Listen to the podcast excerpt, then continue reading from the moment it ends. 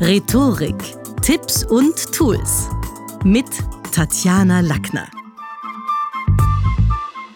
In der heutigen Podcast-Folge geht's um die Idee, leg dir eine Audiobibliothek an.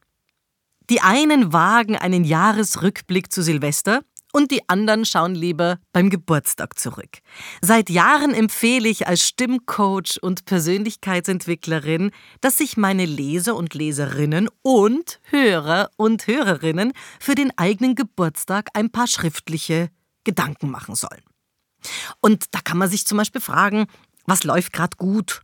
Was entwickelt sich sogar besser, als ich noch vor einem Jahr gedacht hätte?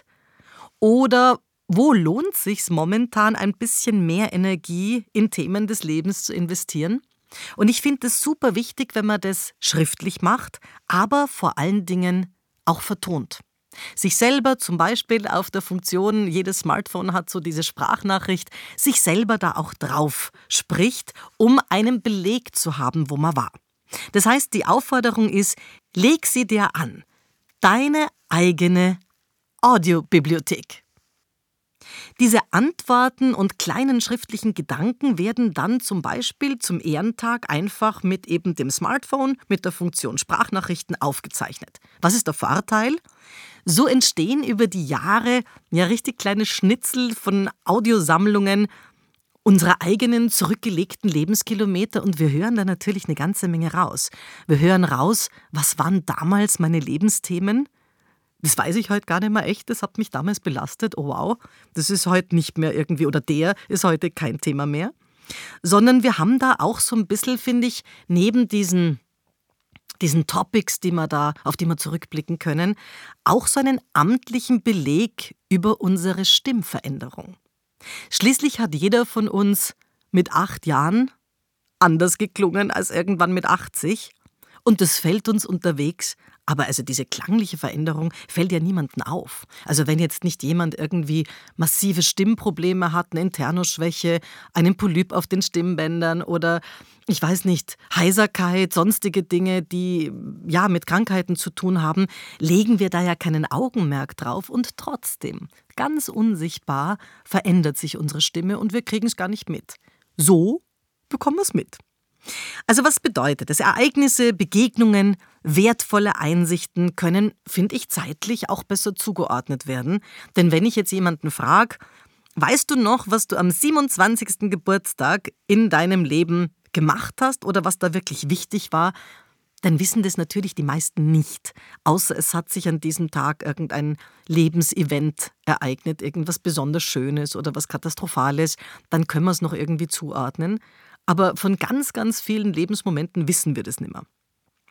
Und es gibt schon welche, die Tagebuch führen und da so ein bisschen in der verschriftlichen Form, ja, sich selber widerspiegeln, was sie gemacht haben. Aber ich finde, eine Audiodatei, die transportiert hörbar noch einmal ein Stück mehr.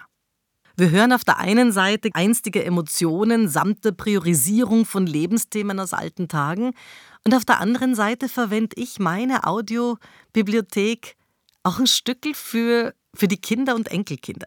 Also ich mache jedes Jahr zum Geburtstag zum Beispiel mit meinen Kindern ein kurzes Interview und das finden die natürlich unmittelbar immer ätzend und peinlich und Mama und Gebitte. Wenn aber dann ein paar Jahre vergangen sind, wie interessant mein heute 17-jähriger Sohn das findet, was er zum Beispiel mit neun Jahren gemacht hat, was da sein Kummer war, was seine Lebensthemen waren.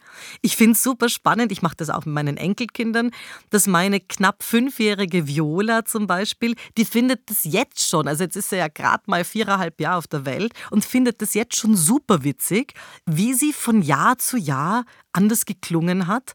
Das letzte Mal hat sie gesagt, Omi, ab da habe ich ja wirklich Worte brabbeln können. Ich finde, da versteht man schon Dinge, weil ich habe sie ganz früh schon begonnen aufzunehmen in kurzen Sequenzen. Und da ist sie natürlich heute stolz drauf. Und obwohl sie erst so kurz auf der Welt ist, möchte sie beispielsweise die Aufnahme, auf dem sie das Wort Österreich noch nicht korrekt aussprechen konnte, immer wieder und wieder hören. Also ich finde so Audiodateien, die machen was mit uns, die machen auch was, wenn man es erweitert, vielleicht für die Familie mit anderen. Und ich finde, das ist so, ja, das kann so ein richtig, so ein richtig ähm, auditiver Schatz werden. Frag dich doch mal, welche Themen und Stimmen von anderen Menschen könnten sich in deiner Audiobibliothek wiederfinden. Das war's für heute. Besuchen Sie mich doch in der Schule des Sprechens in Wien. Auf Facebook, LinkedIn, Instagram, YouTube und auf Clubhouse. Oder auf sprechen.com.